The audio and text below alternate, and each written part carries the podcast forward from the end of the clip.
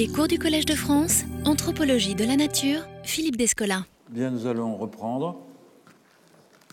J'avais examiné lors de la dernière leçon un cas de combinaison entre l'animisme et le totémisme, un cas dans lequel les deux régimes ontologiques étaient clairement répartis dans des champs nettement différenciés des rapports entre humains et non humains. Chez les Wayuu, en effet, le rapport aux animaux sauvages et aux esprits maîtres du gibier dessine l'espace d'un rapport de prédation réciproque entre la tribu-espèce des humains et les multiples tribus-espèces d'animaux et d'esprits, rapport qui est tout à fait typique de l'animisme des Amérindiens, des basses-terres de l'Amérique du Sud tropicale. En revanche, les clans et les euh, matrilignages ont une indéniable tonalité totémique, puisque chacun d'entre eux est associé à un animal éponyme, et surtout parce qu'il existe une consubstantialité entre les animaux domestiques et euh, les humains des groupes totémiques, les euh, animaux domestiques pouvant servir de substitut aux humains dans les échanges. On peut ainsi penser, c'est une spéculation parce qu'on a très peu de documents ethno-historiques qui nous permettent de reconstituer les premiers euh, deux siècles de euh, l'arrivée euh, de l'élevage chez les Wayuu à partir du XVIe et du XVIIe siècle, on peut ainsi penser, c'est donc une hypothèse, qu'un système totémique de type purement classificatoire, c'est-à-dire dans lequel les animaux éponymes servaient de grille pour nommer et pour conceptualiser les écarts différentiels entre les groupes segmentaires d'humains, un système de ce type-là s'est peu à peu transformé sous l'effet de l'adoption de l'élevage pour devenir un système totémique à l'australienne, c'est-à-dire un système dans lequel des humains et des non-humains partagent des qualités morales et physiques communes. Dans le cas Wayuu, c'est le bétail qui a servi en quelque sorte de déclencheur à l'actualisation dans un collectif animiste classique d'un régime totémique structurant autrement la répartition des êtres au sein des segments matrilinéaires en fragmentant un unique collectif monospécifique d'humains, donc un type de collectif classique des basses-terres d'Amérique du Sud, en de nombreux collectifs hybrides dans lesquels des humains et des non-humains deviennent interchangeables du fait de leur qualité commune. Dans l'exemple qui va retenir notre attention à partir d'aujourd'hui, c'est un autre type de révélateur qui va littéralement rendre visible un ordre totémique encastré dans un régime animiste. Et ce révélateur, ce sont les images et le rôle différentiel et différencié, et différenciant, disons, qu'elles jouent chez une population de la côte euh, pacifique euh, euh, du Canada, les Tsimshan, pour figurer ces images, tantôt des animaux sous les traits d'esprits qui sont partenaires des humains, tantôt des animaux, et c'est parfois les mêmes, vus plutôt comme des emblèmes de groupes sociaux, c'est-à-dire en fait comme des objets totémiques. Je m'étais déjà occupé de cette configuration il y a sept ans euh, dans mon cours sur les images, et je voudrais y revenir aujourd'hui dans une perspective différente c'est-à-dire en prenant le cas des Tsimshan euh, comme une variante de la combinaison entre animisme et totémisme.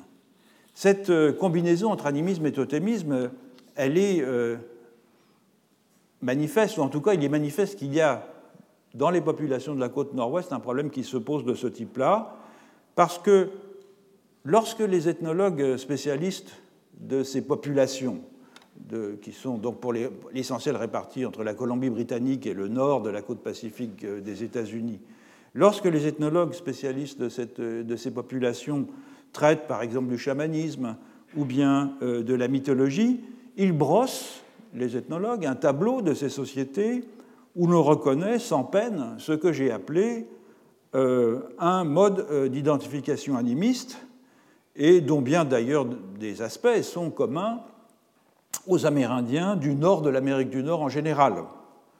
On y dit, par exemple, des non-humains, notamment des animaux, qu'ils possèdent des subjectivités, des intériorités de type humain, que ces non-humains se voient eux-mêmes comme des humains, qu'ils possèdent des institutions, une culture analogue à celle des humains, ce qui permet aux humains d'entretenir avec eux des rapports sociaux de personne à personne.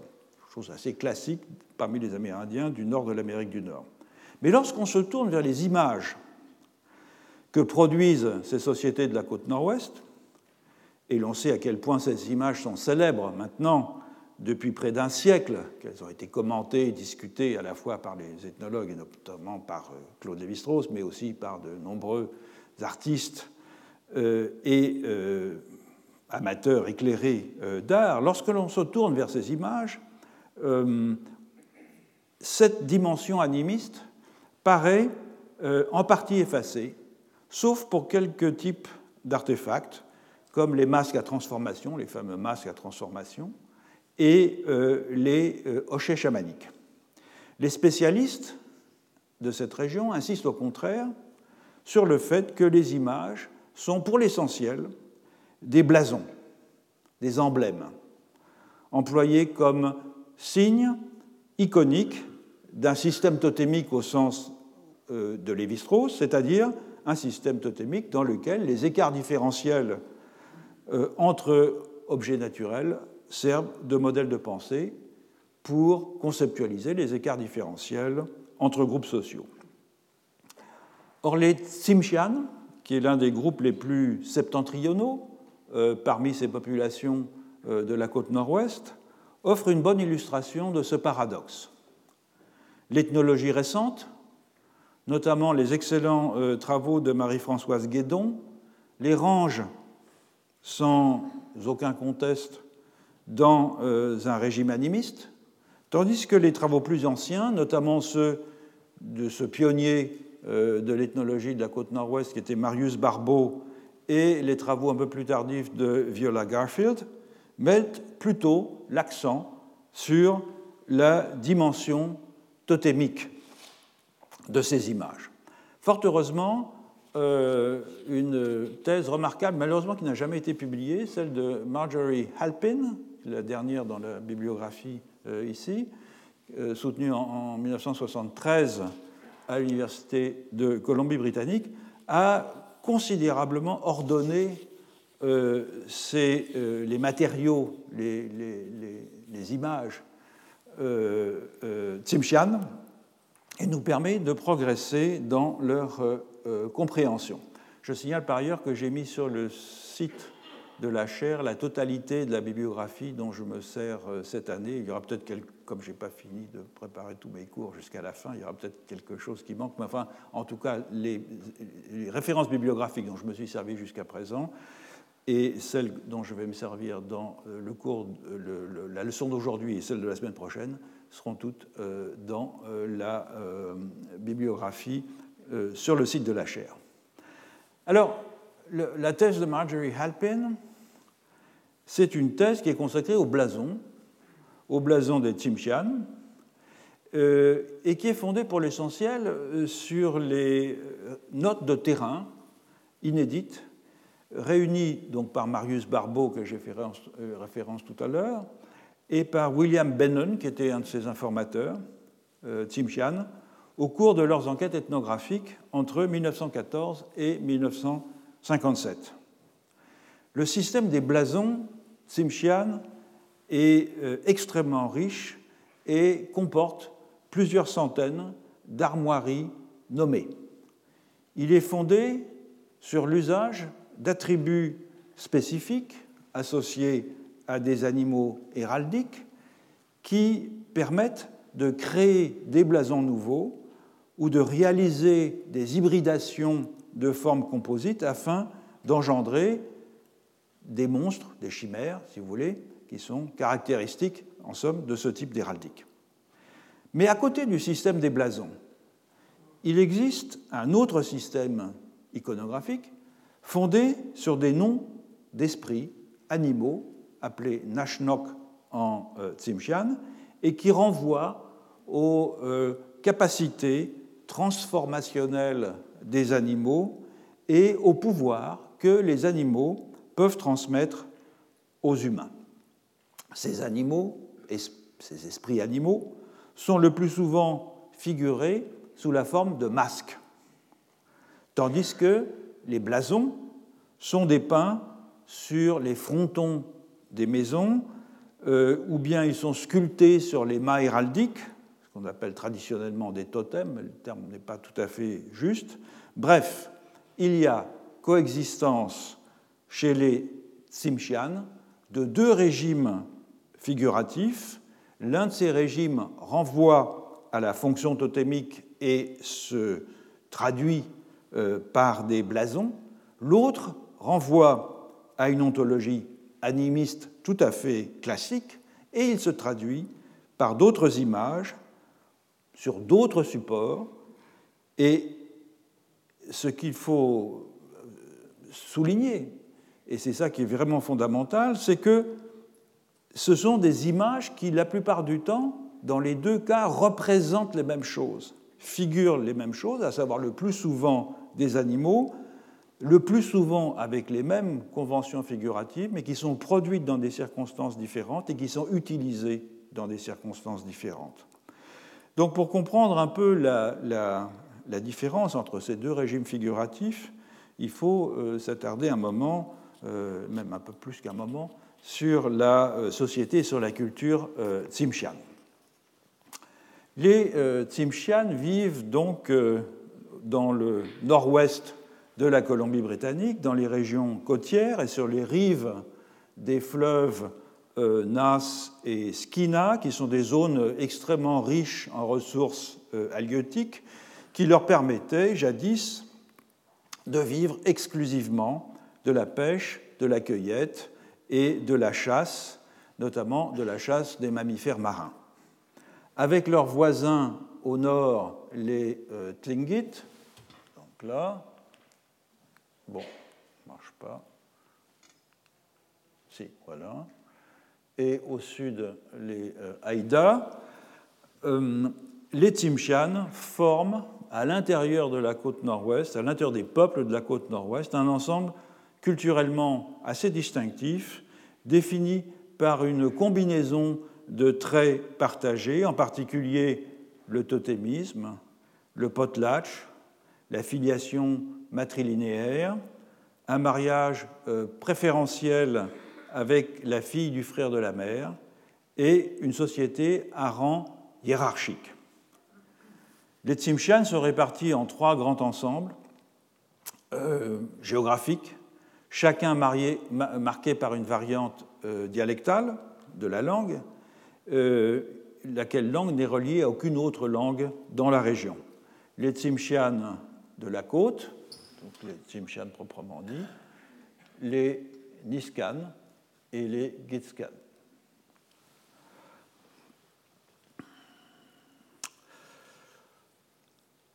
Les Tsimshian sont partout divisés entre quatre clans exogames matrilinéaires. Je vais revenir un peu plus en détail sur cette question euh, par la suite. Je brosse un peu le portrait ethnographique général. Chaque famille avait euh, l'usufruit de zones de pêche de saumon, qui est la principale ressource alimentaire, qui étaient euh, euh, pêchées et fumées durant les mois d'été pour la consommation hivernale, tandis que le lachon, ou le poisson chandelle, était pêché, est un poisson qui a énormément de graisse, était pêché en quantité phénoménale dans la rivière Nas au début du printemps. Ce poisson fournissait une importante ressource de la Grèce qui était commercialisée euh, auprès des autres tribus de la côte nord-ouest, notamment les Tlingit et les Haïda. En hiver, les gens restaient pour l'essentiel confinés dans les villages, dans des grandes maisons en planches de cèdre. C'était l'époque des fêtes, c'était l'époque des rituels, c'était le moment où les esprits descendaient des montagnes pour rôder près des villages. C'était le moment aussi où les membres des sociétés secrètes initiaient les novices. C'était aussi le moment où les grands chefs organisaient des potlatches fastueux euh, au cours desquels l'on transmettait rituellement des titres et des privilèges d'une génération à une autre, typiquement entre un chef et son neveu utérin qui devenait son successeur. En ces occasions, le nouveau chef érigeait un mât euh, comme un mémorial pour son prédécesseur. Donc, c'est des images que vous avez vues. Voilà un village Simchan sur la Skina avec les mâts devant la maison. Voilà une image plus ancienne. Fort Simpson. Et avant le potlatch, les euh, Tsimshian organisaient souvent une autre cérémonie d'une nature très différente, au cours de laquelle un autre type de nom était mis en scène, un nom Nashnok d'esprit, généralement en possession aussi des chefs, mais que les chefs pouvaient avoir acquis au cours d'une expérience visionnaire dans laquelle l'esprit leur était apparu et leur avait souvent révélé un message. Et ces mises en scène d'esprit, Nashnok, avaient un côté burlesque et euh, impliquaient des masques, des accessoires de scène, le propos étant au fond que l'esprit personnifié par un danseur masqué soit reconnu par l'assistance à partir des, indices qu'il euh, livrait. Vous aurez compris que cette société de chasseurs, pêcheurs, cueilleurs était tout sauf égalitaire. Des maisons nobles, dont les titres, les noms et les privilèges étaient transmis de façon héréditaire, étaient en compétition les unes avec les autres et faisaient étalage de leur richesse et de leur puissance en rivalisant de prodigalité dans les fêtes et dans les potlatches. Il s'agit donc d'une organisation sociale complexe dont il faut dire quelques mots. Une image de femme noble. La tension entre ce que j'appelle un ordre animiste et un ordre totémique se révèle par le contraste entre deux ordres sociaux, l'un qui est rituellement exprimé par le potlatch et l'autre qui est caractérisé par ce que les Tsimshian appellent halait. Halait, c'est un terme qui renvoie au pouvoir conféré par les esprits. Donc le potlatch reflète et célèbre l'ordre des groupes de filiation, l'ordre des clans, il reflète l'organisation segmentaire et la chefferie, tandis que l'ordre Halite crée des solidarités entre les humains comme entre les humains et les non-humains, solidarités qui transcendent les structures claniques. Voyons comment fonctionne l'ordre totémique dans le cas présent. L'unité de base de la société Tsimshian, c'était une maison, maison au sens des maisons aristocratiques d'Ancien Régime, appelées par le nom de son chef de rang le plus élevé. La maison n'était pas nécessairement une maisonnée, c'est-à-dire contenue dans une maison, dans la mesure où les maisons les plus puissantes occupaient plusieurs habitations dont chacune portait le nom de l'un des blasons de la maison. La maison avait des droits d'exploitation des ressources et possédait aussi un stock de privilèges cérémoniels, des blasons, des noms, des mythes, des chants et le droit d'organiser certaines fêtes sous le contrôle du chef de la maison. Chaque maison appartenait à un clan matrilinéaire exogame. Il y avait, comme je l'ai dit tout à l'heure, quatre clans pour l'ensemble Tsimshian, présents dans chacune des trois subdivisions géographiques de la tribu. En outre, les Tsimshian étaient divisés en groupes locaux. 26 groupes locaux que les ethnologues appellent habituellement des tribus et qui correspondaient en général chacun à un village divers portant le nom du groupe local ou de la tribu si vous voulez.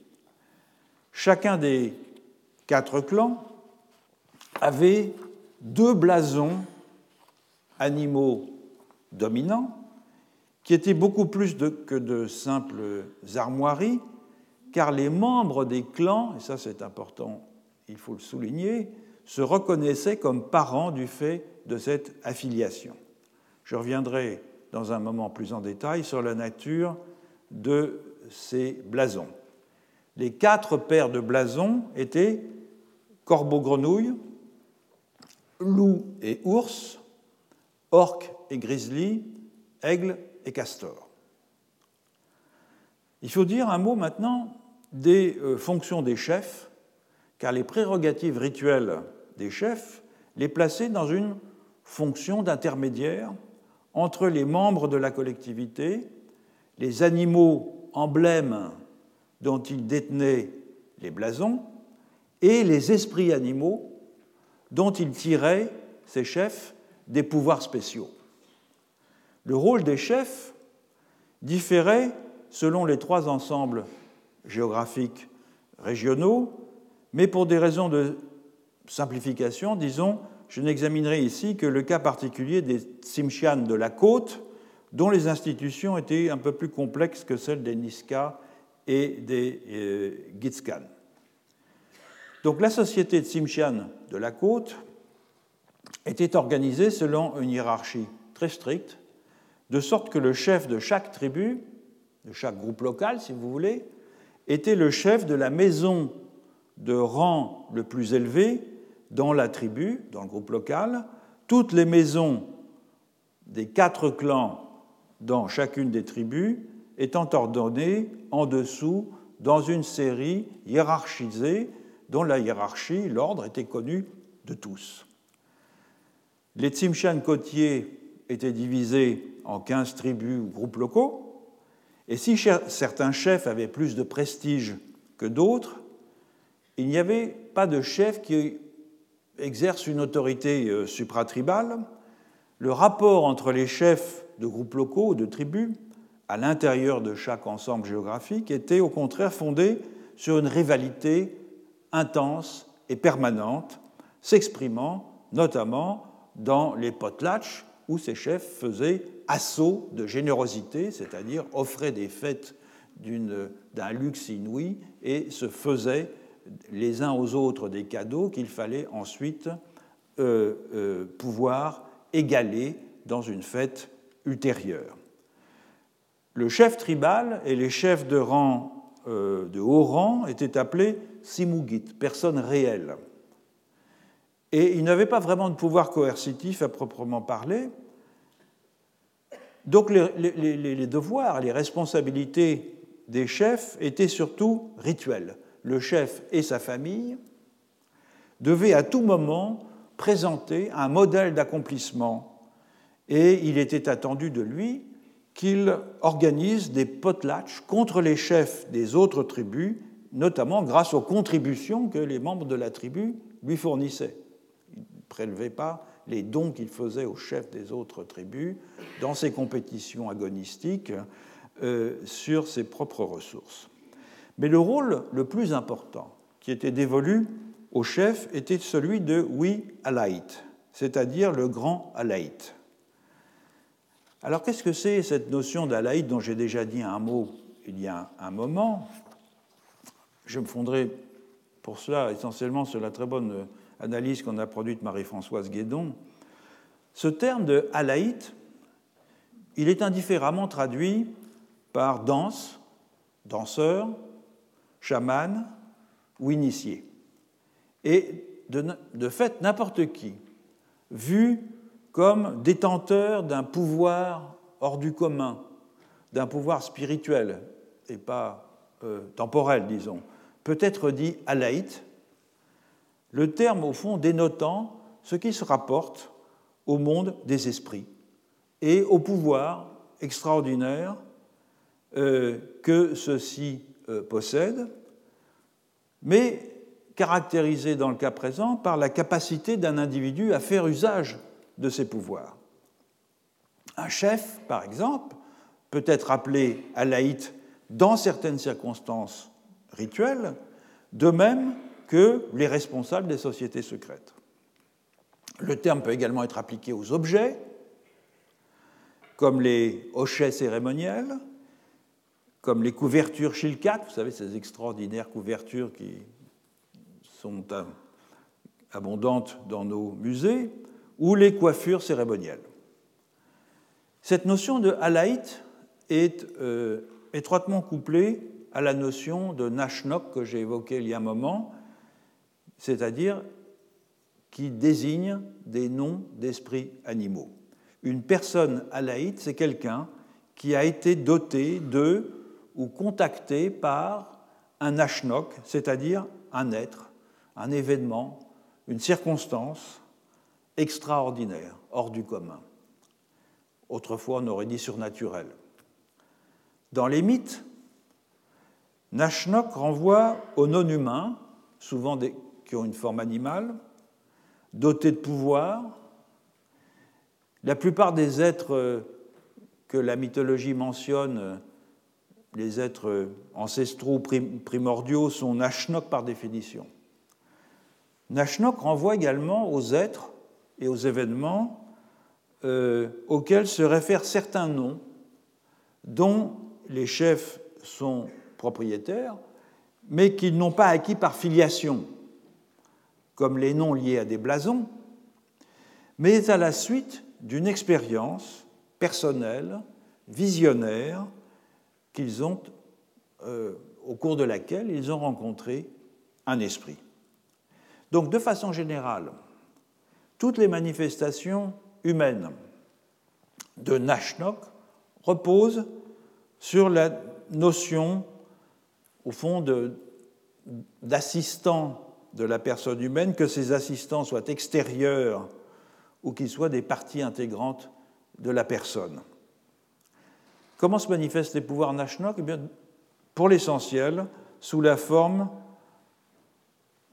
d'intentions, humaines ou non humaines, qui affectent ceux qui les reçoivent et qui communiquent librement, d'âme à âme, par-delà la frontière des espèces. Donc on est là dans un registre animiste absolument classique.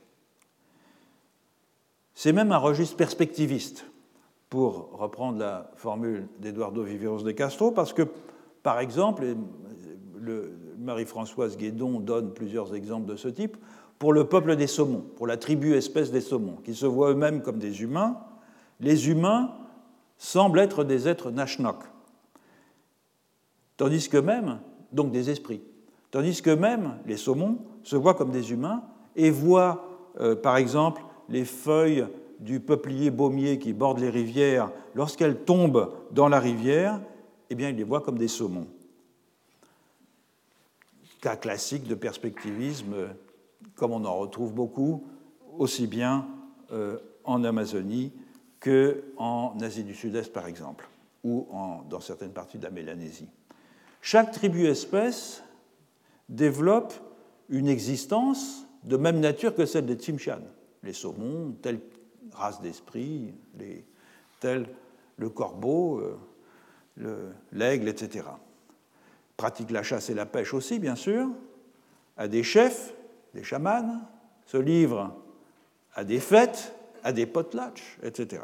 Et les chamans sont ces individus parmi les humains qui ont la capacité de se déplacer entre ces différents mondes, c'est-à-dire d'adopter le point de vue de chaque tribu-espèce, d'abandonner leur point de vue humain et d'adopter le point de vue de la tribu-espèce des saumons, et donc de voir les saumons comme des humains et de voir du point de vue des saumons les humains comme des esprits.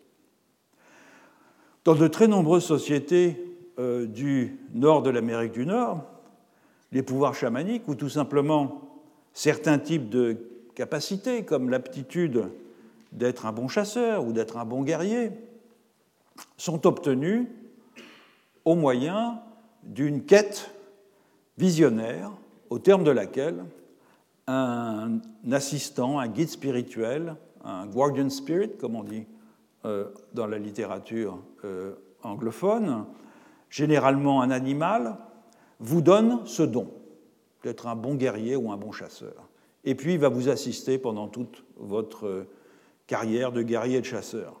Mais sur la côte nord-ouest, donc c'est quelque chose de très commun partout en Amérique, dans le nord de l'Amérique du Nord, sur la côte nord-ouest, l'acquisition d'un guardian spirit, d'un assistant de ce type-là, est contrôlée par les clans et n'est plus une quête individuelle. Il est contrôlé par les clans, par les maisons, et à l'exception des pouvoirs chamaniques, les guardian spirits sont transmis héréditairement à l'intérieur de la maison, tout comme les blasons. Donc, de ce point de vue-là, ça tranche sur le système beaucoup plus individualiste, le système animiste beaucoup plus individualiste, caractéristique du reste de l'Amérique du Nord. En dernière instance, donc, la quête de l'esprit gardien, de l'assistant, en tant que nécessité ou privilège pour tous les hommes ou les femmes libres aussi, parce que les femmes avaient aussi euh, et ont toujours des assistants de ce type-là, a été presque complètement absorbée et redéfinie par le système des blasons et ensuite par les sociétés secrètes qui sont elles-mêmes contrôlées par les chefs de maison et par les chefs de clan, ne laissant finalement la quête individuelle libre qu'aux chamans. Ces expériences et ces, rencontres d'esprit étaient ensuite euh, publiquement déclarées sous la forme d'un masque, d'un chant ou d'une danse, et il l'était généralement lors d'un potlatch. Et donc c'était une façon de reconnaître et de remercier le donataire du pouvoir, l'esprit donataire du pouvoir, en même temps qu'une reconnaissance de ce pouvoir par la communauté, une reconnaissance publique, et l'intégration de l'événement dans le patrimoine de la maison. Une grande différence, par exemple, avec l'Amazonie, où les rencontres d'esprit sont euh, tout à fait communes aussi, mais dans lesquelles on doit cacher la rencontre avec l'esprit. Ça ne doit surtout pas être rendu public, sous peine euh, ou bien d'être puni par l'esprit, ou bien de voir la, la puissance que l'on a pu acquérir se dissiper. Mieux, il est probable que c'est ainsi que se constituaient les prérogatives héritables de la maison, c'est-à-dire une succession de rencontres individuelles de ce type-là qui étaient validées dans des cérémonies et qui devenaient le patrimoine animiste, si on peut dire, de la maison. Et la dramatisation rituelle permettait de recréer l'événement, de remettre en action les pouvoirs surnaturels, de les réalimenter, et c'est lors de ces rites théâtralisés que des pouvoirs étaient transmis aux initiés des sociétés secrètes ou aux membres de la maison. Revenons maintenant au rôle traditionnel du chef. Le chef était entouré, conseillé par un groupe appelé Gitsong. Viola Garfield, dans, sa monographie de 1939, définit ainsi les Gitsong. Je la cite C'est le groupe professionnel d'artistes, de compositeurs de chansons et de metteurs en scène, qui étaient tous des hommes ayant reçu des pouvoirs surnaturels, la capacité de sculpter, de concevoir et de faire fonctionner des masques mécaniques d'un genre nouveau, donc elle fait référence aux masques à transformation, ou de composer des chants, étaient vus comme une manifestation des pouvoirs que l'individu avait reçus. Les Gitsong, donc ces, assistants, ces, artistes, étaient attachés aux maisons des chefs, mais ils pouvaient être prêtés aussi par les chefs à d'autres maisons. Et ce rôle qui combine euh, la capacité artistique et le rôle de conseiller rappelle sous certains aspects le statut des artistes auprès des maisons nobles et euh, princières de, et royale de l'Europe de la Renaissance. Ce qui est fondamental pour notre propos, c'est que les Gitsong, ces conseillers donc, étaient spécialisés dans la production d'images et d'objets alaïtes, c'est-à-dire relevant des esprits animaux, et en général du régime animiste, ce qui les distinguait clairement d'une autre catégorie d'artistes qu'on appelait ou d'artisans qu'on appelait Uggila et qui étaient chargés de sculpter les mâts héraldiques et de produire toutes les images associées aux blasons, aux armoiries. Ces personnages, ces artisans du groupe Ukkila avaient un statut inférieur au précédent, au Getsong, et n'avaient pas le droit de sculpter des masques. Autrement dit, la distinction entre ce que j'appelle des images animistes et des images totémiques était aussi très nette dans les conditions différenciées de leur production respective. La saison à light, animiste si vous voulez, durait tout l'hiver et elle était euh, ouverte par un potlatch. Les cérémonies et l'ordre de ces cérémonies étant planifié par un conseil des chefs de la tribu.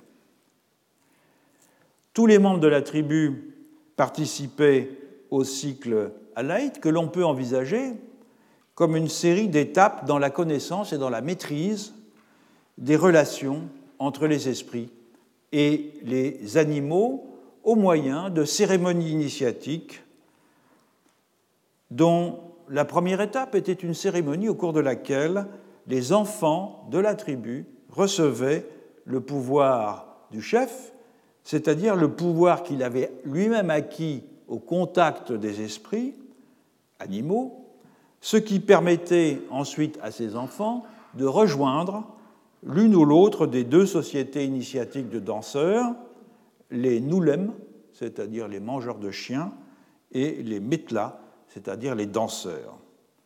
À peu près tous les Tsimshian, à l'exception d'une catégorie de très basse extraction sur laquelle je reviendrai tout à l'heure, les Wahayin, devenaient membres de ces sociétés initiatiques, et l'on appelait cette, la deuxième étape initiatique l'ascension aux cieux, en référence à l'ascension céleste supposée de euh, l'initié sous l'effet d'un enlèvement par les euh, esprits. Le chef, le chef tribal était le leader de l'une des sociétés de danse, tandis qu'un autre chef de haut rang était le leader de l'autre. Et le but explicite de toutes ces cérémonies était de mettre les initiés en contact avec le pouvoir des esprits animaux par l'intermédiaire des chefs. Et chaque société initiatique, secrète, se caractérisait par une liste spécifique d'esprits correspondant à la hiérarchie des grades dans la société. Le cérémonial n'impliquait pas tant une rencontre directe des initiés avec les esprits, mais une sorte de répétition ritualisée d'une rencontre effective ou mythique des chefs ou des initiés de haut rang. Et une large part de l'initiation consistait donc à enseigner aux novices tout ce qu'ils devaient savoir afin de donner une représentation réaliste des esprits qu'ils étaient censés incarner lors des cérémonies. Enfin, et pour mieux comprendre ce qu'étaient les blasons, par contraste avec les images d'esprits animaux, il faut revenir sur la question de la hiérarchie. Les Tsimshian, je l'ai dit, sont une société à rang, obsédée par la hiérarchie, obsédée par le protocole, qui n'était pas, au fond, sans rappeler la cour de France telle que décrite par Saint-Simon. Les maisons étaient rangées par ordre d'importance à l'intérieur des tribus. Les clans étaient aussi rangés par ordre d'importance, les sous-clans à l'intérieur des clans, etc. Les chefs pouvaient eux-mêmes être ordonnés en fonction euh, des euh, potlatches, c'est-à-dire en fonction euh, de l'éclat avec lequel ils pouvaient organiser une fête et rendre des biens en quantité supérieure à ceux qu'ils avaient reçus. Enfin, les noms à l'intérieur d'une maison pouvaient être classés en noms de haut rang et de bas rang. Mais cette obsession du classement, qui transparaît très manifestement chez les informateurs de Marius Barbeau, par exemple, lorsque Marius Barbeau leur demande de classer par préséance les maisons ou les clans, et qu'ils répondent immédiatement avec une liste parfaitement euh, euh, ordonnée, euh, cette obsession du classement n'impliquait pas une absolue fixité des positions, puisque les potlatches permettaient aux hommes ambitieux de grimper dans la hiérarchie et d'acquérir des nouveaux noms, d'acquérir des nouveaux titres, d'acquérir des nouveaux privilèges, bien sûr s'ils réussissaient leur potlatch. Et donc la tension entre les positions héritées par la filiation dans une maison matrilinéaire hein, et les positions gagnées par un potlatch réussi, cette euh, tension se voit bien dans le cas des blasons. C'est-à-dire que le droit d'arborer un blason était hérité, comme un aristocrate en Europe. Mais ce droit devait d'abord être validé par un potlatch. Donc l'importance relative de la filiation et de la richesse dans la constitution du prestige personnel euh, était malaisée à discerner. Elle fait l'objet d'ailleurs d'un débat entre les spécialistes des Tsimshian. Par exemple, Philippe Drucker euh, écrit que le statut était fondé sur la parenté, mais exprimé en termes de richesse, tandis que Marjorie Halpin écrit exactement l'inverse. Mais au fond, l'idée qu'ils expriment l'un et l'autre est à peu près la même, c'est-à-dire qu'on ne pouvait atteindre dans ce collectif une position d'éminence qu'en manipulant des positions héritées grâce à des positions acquises, qui supposaient une grande euh, habileté, au fond, politique et euh, sociale euh, dans l'ascension sociale, si vous voulez. Les mobilités, ou la mobilité, tant vers le haut que vers le bas, on pouvait aussi chuter, étaient plus grandes donc que ce que le système de rang permet d'escompter. On distingue en effet habituellement quatre statuts, ou quatre ordres, pour reprendre l'expression, la, terminologie d'Ancien Régime. Les chefs, donc Simugit, que j'ai mentionné tout à l'heure, personnes réelles, personnes mûres, dont les maisons étaient appelées maisons royales par les Tsimshian. Lorsque les Tsimshian traduisaient en anglais, ils parlaient de royal houses, avec une euh, subdivision euh, explicite euh, entre les héritiers apparents, qui étaient appelés en anglais princes et princesses, et les héritiers présomptifs, c'est-à-dire ceux qui pouvait succéder au chef si celui-ci n'avait pas de neveu, puisque c'est une filiation matrilinéaire, ou n'avait pas d'enfant adopté. Le deuxième ordre était celui des conseillers, dont les maisons formaient l'essentiel de la population. Il leur était en principe impossible de devenir chef, comme il était impossible à un membre d'une maison de chef de devenir conseiller. Le troisième ordre Wahayin, je l'ai évoqué tout à l'heure, était composé d'individus et non de lignages ou de maisons.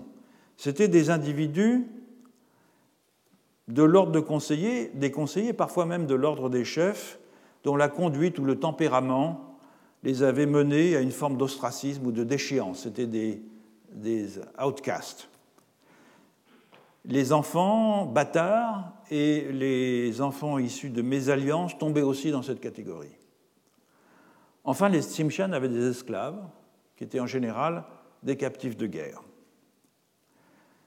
Les deux dernières catégories, les Wahayin et les esclaves, étaient dans une large mesure en dehors de la société. Ils n'avaient pas de blason, ils n'avaient pas de mythe d'origine, ils n'avaient pas de nom cérémonial, et étaient donc coupés de toute référence à un passé qui pouvait leur conférer des privilèges ou des droits. Ce modèle général hein, de cette hiérarchie à quatre ordres, qui correspond à celui des Tsimshian de la côte, était plus souple dans les deux euh, groupes géographiques voisins, les Getskan et les Niskan, qui ne respectaient pas une endogamie stricte entre les maisons princières et les maisons de conseillers. Mais dans tous les cas, les distinctions entre princes et conseillers, ou les distinctions entre maisons de haut lignage et maisons de bas lignage, étaient entretenues et parfois créées par le système du potlatch, dont l'une des finalités était au fond la manipulation de ces symboles de prestige par excellence que sont les blasons. Alors, penchons-nous un moment sur ces, sur ces blasons.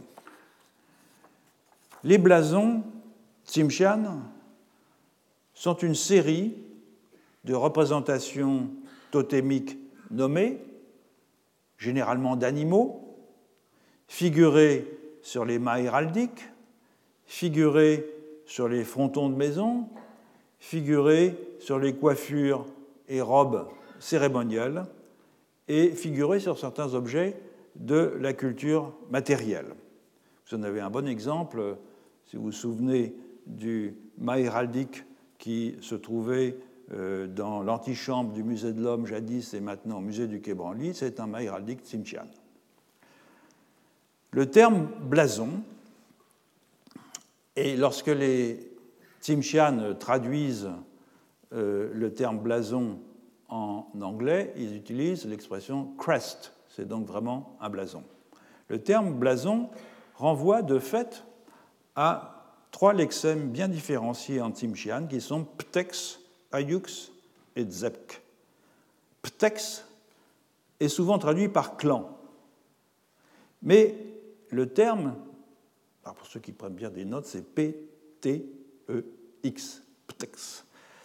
Ce, ce terme désigne aussi et surtout l'animal totémique principal d'un clan, et comme on le verra plus tard, le prototype à partir duquel on peut dériver toute une série de blasons. Il y en a huit principaux, j'ai dit tout à l'heure, l'aigle, le grizzly, l'orque, le corbeau, le loup, le castor, la grenouille et l'ours.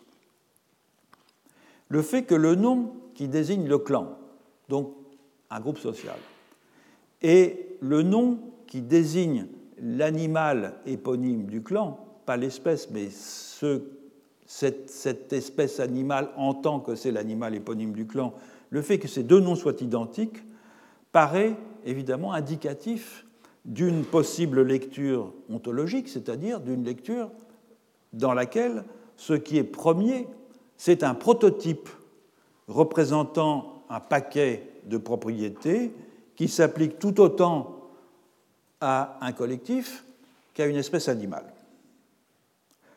Deuxième, deuxième terme, c'est Ayux, A-Y-U-K-S,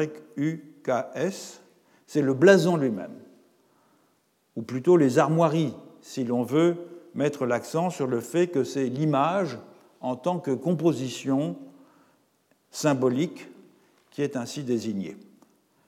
Il peut y avoir une dizaine de blasons différents qui sont formés à partir d'un seul prototype totémique ptex. Enfin, le dernier terme, ZEPK, c'est D-Z-E-P-K, c'est la réalisation matérielle d'un ptex, c'est-à-dire d'un blason, ou plus exactement d'un animal euh, éponyme, c'est la représentation physique dans une sculpture ou dans une peinture. Les blasons, on l'a vu, ils appartenaient aux maisons et ils constituaient des trésors jalousement gardés. Ils commémoraient, ces blasons, notamment, une rencontre entre les humains fondateurs de la maison et des esprits animaux, une rencontre relatée dans un récit associé au blason. Et bien que les blasons fussent une possession de la maison, c'étaient les chefs qui en avaient le contrôle effectif. En particulier, chaque blason était associé à des noms qui était transmis en ligne matrilinéaire de génération en génération, et c'était le chef qui portait le nom dont la dignité était la plus élevée. Et c'est au cours des potlatches que l'on réclamait le droit de porter un nom et que ce nom était validé publiquement en association avec un blason. Donc un impétrant succédait au nom d'un chef qui succédait au nom d'un chef euh, décédé, devait ériger un mât héraldique en mémoire de ce chef qui portait les blasons principaux de la maison. Tous les potlatches avaient la même caractéristique, c'est-à-dire ils réunissaient un groupe euh, hôte, euh, ou amphitryon si vous voulez, et un groupe invité. Le groupe amphitryon euh, distribuait euh, publiquement des richesses au groupe invité, mais ces potlatches étaient organisés dans des circonstances extrêmement diverses. Le plus important et le plus fréquent type de potlatch était celui au cours duquel on assumait publiquement un nom, ou ce qui revient au même, où on exhibait un nouveau blason, ou bien on érigeait un nouveau mât héraldique lié à un nouveau nom. Chaque blason était associé à un récit étiologique qui retraçait les conditions précises de son acquisition, c'est-à-dire en général la rencontre, je l'ai dit tout à l'heure, entre un ascendant de la maison et l'esprit animal dont le blason était la figuration. Et lors du potlatch, la narration de ce récit étiologique constituait une condition de la validation du blason. Donc, les conditions principales de la validation de ces blasons, elles devaient se faire, cette validation d'un nom et d'un blason, nécessairement dans le contexte d'un potlatch. Elle impliquait une représentation formelle, physique, du blason sur un mât héraldique ou bien peinte sur le fronton d'une maison, parfois figurée dans une sorte de scénette ou même dans une représentation théâtrale plus élaborée qui reproduisait, qui mimait en quelque sorte cette rencontre initiale entre l'ascendant de la maison et l'esprit, laquelle donc fournissait l'occasion du potlatch. Et cette manière euh, spectaculaire de réclamer publiquement le droit d'user un blason était surtout en particulier de mise lorsqu'il y avait contestation de ce droit. Troisième condition, c'était la narration du récit étiologique qui euh, transforme l'exhibition du blason en une validation qui n'était possible que si le récit décrivait adéquatement le détail des événements ayant conduit à l'adoption du blason et si le narrateur de ce récit était en mesure de spécifier le lien généalogique qui le reliait à l'ascendant mis en scène dans le récit. Vous voyez, quand je m'évoquais Saint-Simon tout à l'heure, on n'est pas loin. Enfin, dernière condition, il arrivait souvent que la validation soit entérinée par un discours formel d'un invité au potlatch, qui garantissait ainsi de l'extérieur la légitimité de l'endossement du nom. Il faut souligner en outre que le même récit de validation d'un blason servait aussi à exprimer les prétentions territoriales d'une maison, notamment en racontant les pérégrinations d'un ancêtre, sa rencontre avec des esprits animaux, sur un territoire. Autrement dit, la reconnaissance publique d'un blason dans un potlatch implique la reconnaissance du territoire qui est associé à ce blason, à tout le moins la réaffirmation des droits pour la maison de faire usage de ce territoire. Vous remarquerez le parallèle avec la situation en Australie, où les droits d'usage d'un territoire reconnus à un groupe totémique sont corrélés à leurs liens quasi organiques à des sites où les prototypes totémiques de ce même groupe ont accompli une action au du rêve. Alors, après avoir euh, examiné le versant totémique de la figuration Tsimshan, celui qui concerne les blasons, regardons à présent les images qui relèvent du versant animiste, c'est-à-dire du système Nashnok. Nashnok, on s'en souvient, euh, qualifie les esprits animaux et leur pouvoir extraordinaire. Et il renvoie aussi à des noms qui sont possédés par les maisons, mais dont le statut est fort différent de ceux euh, associés euh, au blason. En outre, les Tsimshian avaient aussi des cérémonies durant lesquelles ces noms Nashnok étaient mis en scène et qui étaient complètement différentes de celles des noms totémiques mis en scène dans les potlatches. Il est toutefois important de souligner que dans de nombreux cas, une même espèce animale, on le verra euh, tout à l'heure et aussi dans la leçon prochaine, peut être à la fois la source d'un nom nashnok, d'esprit animal, et la source d'un blason, sans que les deux systèmes soient pour autant confondus. C'est là l'importance effectivement de cette forme d'encastrement entre l'animisme et le totémisme. Les noms nashnok, ils étaient exhibés dans des circonstances euh, cérémoniales très différentes des potlatches. Il s'agissait soit de pantomimes comiques, euh, dans lesquelles un acteur présentait des indices euh, aux spectateurs pour qu'ils identifient l'esprit Nashnok qu'il personnifiait. Le masque et le costume que portait l'acteur, le danseur, comme les actions qu'il exécutait, permettaient en général cette identification.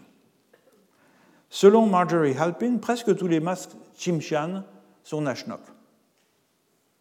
Ces représentations, donc elles étaient pleines de rebondissements et elles étaient marquées au saut de l'ambiguïté, parfois effrayantes. Euh, elles permettaient une sorte de satire carnavalesque des chefs, parfois. Et par contraste, les démonstrations de puissance des chefs, lesquels étaient aussi appelés Nashnok, ne semblent pas avoir été référées à des esprits Nashnok en particulier, ni même euh, avoir cherché à donner l'illusion aux spectateurs qu'un pouvoir extraordinaire, surnaturel était présent.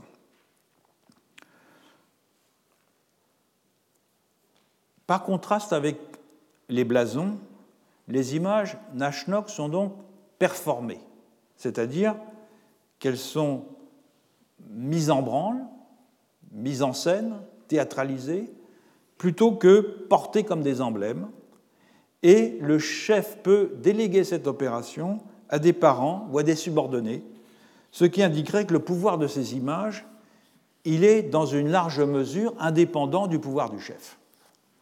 Du reste, lorsque le chef s'engage dans une activité nashnok publique, il est appelé alait, donc tout ce qui se réfère au pouvoir extraordinaire associé aux esprits, et non plus simugit, c'est-à-dire personne réelle. Aucun mythe n'est récité, tandis qu'ils sont fondamentaux dans les séries de blasons. Enfin, des trompes et des sifflets servent à rendre audibles les esprits, la voix des esprits Nashnok. L'usage de ces sifflets, dans ces occasions, est indicatif d'une différence fondamentale entre la dramatisation des noms, dont euh, les performances euh, euh, Nashnok et l'exhibition des blasons. Les esprits ou les entités surnaturelles étaient réputés présents lorsque l'on entendait leur voix par l'intermédiaire des trompes ou des sifflets, tandis que les blasons étaient accordés par ou pris à des euh, êtres surnaturels du temps jadis, de sorte que l'exhibition des blasons était une commémoration d'un événement surnaturel passé, par contraste avec les cérémonies Nashnok, qui étaient une présentification d'êtres surnaturels présents. Alors les noms Nashnok, ils se réfèrent autant à des humains qu'à des animaux. certains Nashnok animaux, je l'ai dit, sont aussi des blasons, et l'explication que donne Barbeau de cette coïncidence, Marius Barbeau, c'est que certaines entités qui étaient des Nashnok, plus particulièrement des esprits individuels, gardiens, des chefs rencontrés dans des expériences visionnaires, sont devenus des blasons sans cesser d'être par ailleurs des esprits. C'est le cas en particulier ici du loup euh, migrant ou euh, maraudeur. Alors, l'un des grands mérites, et c'est pour ça que je, fais référence euh, à son travail, euh, l'un des grands mérites de la thèse de Marjorie Alpin, c'est qu'elle a bien mis en évidence euh, que les masques Tsimshian, tant les masques qui représentent des animaux que ceux qui figurent des visages humains, sont des objets Nashnok, c'est-à-dire des images d'esprit utilisées dans des dramatisations Nashnok. Autrement dit, lorsqu'un danseur, un acteur, un participant à une cérémonie porte une coiffe cérémonielle, celle-ci représente un blason. Et lorsqu'il porte un masque, il s'agit d'un Nashnok, c'est-à-dire d'un moyen de personnifier un esprit. Donc la coiffure blason on va en voir un exemple euh, à l'instant, euh, est un moyen de manifester le rang et le prestige de son porteur, tandis que le masque est un accessoire pour rendre plausible la présence d'un esprit. Et c'est une distinction qui est particulièrement utile car elle permet de différencier de façon absolument sans ambiguïté les images d'animaux selon qu'ils sont figurés en régime totémique, comme les blasons, ou en régime animiste, comme les esprits. Donc on voit bien dans cette image-là euh, ce personnage qui porte un fronteau avec un blason totémique qui est celui de l'aigle est complètement euh, différent de ceci qui est un masque Nashnok d'aigle porté dans les potlatches. Pourtant, c'est le même animal, la même référence, si vous voulez, qui est utilisée dans les deux cas, mais la forme de figuration, les conditions dans lesquelles ils sont utilisés euh, sont entièrement euh, différentes. Alors, au cours de la euh, prochaine leçon, j'examinerai plus en détail les caractéristiques des images et des modes de figuration Tsimshian, de façon à montrer en quoi elle révèle l'articulation singulière d'un champ de relations typiquement animistes entre les humains et les non-humains, et d'un système de transmission de propriétés physiques et morales au sein de groupes mixtes d'humains et de non-humains, qui est quant à lui euh, typiquement euh, totémiste. Retrouvez tous les contenus du Collège de France sur www.colège-2-france.fr.